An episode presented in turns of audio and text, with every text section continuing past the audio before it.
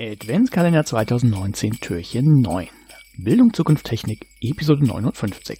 Schöne Apps, Metaverse. Ja. Du hast noch was. Ich? Ah, ja, ja, ja, ja, stimmt. Gerade neu noch hinzugefügt. Ähm, eine App, die ich auf dem EduCamp kennengelernt habe. Ich war leider nicht in der Session, aber ich habe mir davon erzählen lassen, will das auf jeden Fall ausprobieren. Das ist, naja, sagen wir mal, es ist eine dieser, dieser kleinen Spielereien, ja, die ähm, ähm, man äh, ge gerne mal äh, testen kann, wenn man irgendwas mit AR ausprobieren will. Metaverse heißt die, ähm, heißt die App, ähm, mit der man das dann spielt. Ähm, gestalten tut man das mit studio.gometa.io. Ähm, und ähm, ich habe äh, ich hab so, ein, so, ein, so, eine, so eine Story gesehen aus Matheunterricht.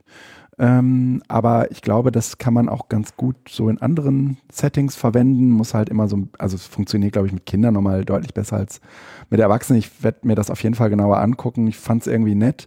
Ähm, scheint irgendwie ziemlich niederschwellig zu sein, weil diese Produktion, also dieser Editor, der ähm, funktioniert halt ähm, jetzt erstmal auf einem normalen Rechner in groß und, und gut und du kannst mit, mit mehreren Abzweigungen und was, so weiter. Was macht es denn? Also, also du kannst letztendlich Geschichten erzählen äh, und äh, in der und ähm, du schaffst dir im Prinzip so äh, AR-Charaktere.